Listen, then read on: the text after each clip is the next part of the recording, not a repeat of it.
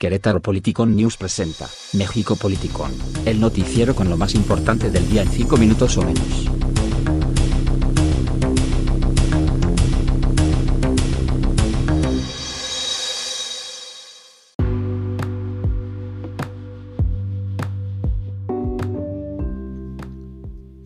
Bienvenidos a México Politicon, el programa que cada vez que tenemos tiempo les presentamos las noticias en 5 minutos o menos.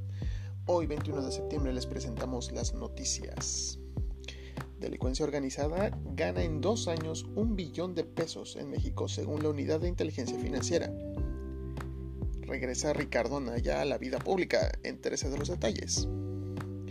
¿Qué son los Fins and Files y por qué son tan importantes en estas épocas? Además, les informaremos que Morena y Partido Verde buscan prohibir en todo el país la venta de comida chatarra a menores. Aparte de esto, hoy no tendremos a la voz robótica, pero sí tendremos la vuelta al mundo y más, mucho más. En México Político News. Iniciamos.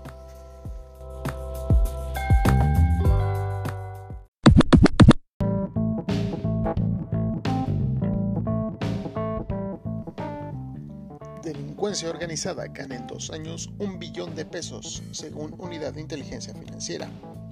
Santiago Nieto Castillo, titular de la Unidad de Inteligencia Financiera, dijo hoy en la sacrosanta y apocalíptica mañanera que la principal amenaza del país es la delincuencia organizada. Reveló que las ganancias de los grupos delictivos tan solo entre 2016 y 2018 ascendieron a un billón de pesos. Al presentar la primera evaluación nacional de riesgos, destacó que la... Eh, Destacó que en la proliferación de grupos de la delincuencia organizada a nivel regional se han identificado a 19 organizaciones delictivas de alto impacto y dos de ellas de naturaleza supranacional, como son el Cártel Jalisco Nueva Generación y el Cártel del Pacífico. En la estrategia de combate al financiamiento de estas organizaciones criminales, los montos bloqueados a 5.678 millones de pesos y 344 millones de dólares y se han congelado 25.337 cuentas. Con información de la jornada.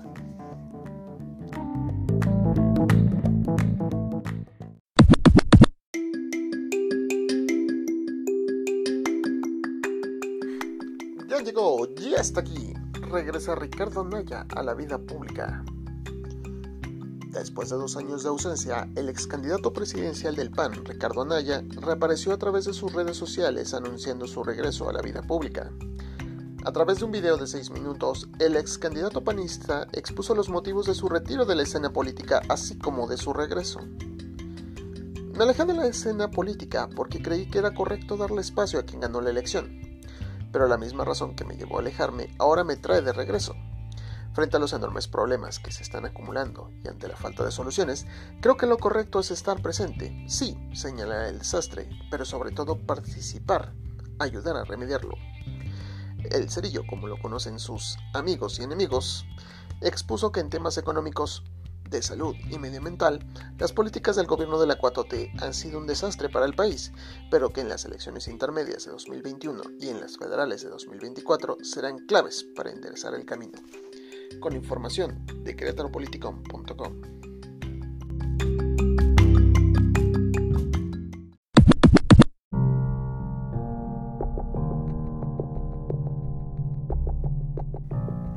los fins and files o como los grandes bancos se hacen de la vista gorda.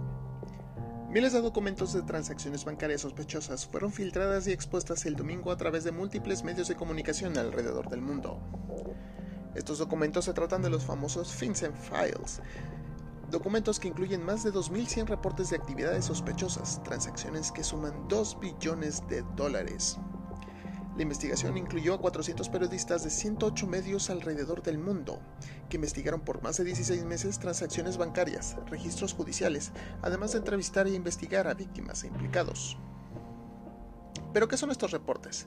Son reportes confidenciales de actividades sospechosas enviadas a las autoridades estadounidenses entre los años 2000 y 2017, y estos son utilizados por los bancos para informar sobre el comportamiento sospechoso de sus clientes.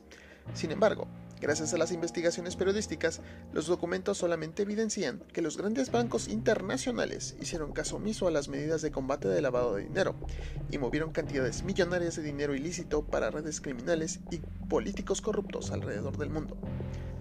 Los Vincent Files dan pie a un programa especial.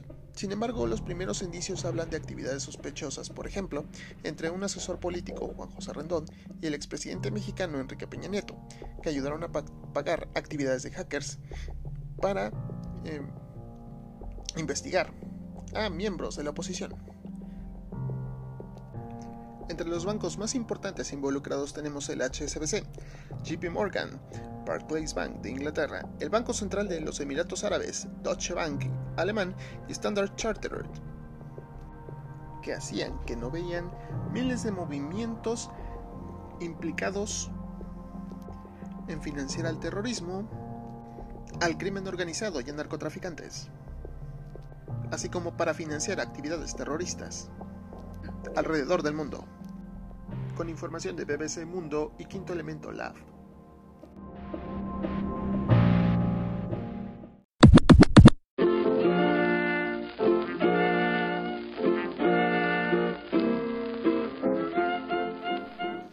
Iniciamos la vuelta al mundo en menos de un minuto con la Novos Robótica de Querétaro Politicón. 1. Israel pide a potencias europeas reanudar sanciones contra Irán por programa nuclear. O sea, Israel siempre pidiendo lo mismo. 2. El sí gana el referendo en Italia para reducir el número de parlamentarios un tercio de su tamaño. Noticia que muchos en México desearíamos para nosotros. 3. Trump firma su enésima orden ejecutiva del cuatrienio que impone sanciones contra cualquiera que suministre armas a Irán. 4. Biden pide a senadores republicanos que no voten a candidato de Suprema Corte antes de las elecciones. Para más noticias sin sentido y sin sustento periodístico, visite nuestra página querétaropoliticon.com y arroba querétaropoliticon en Facebook.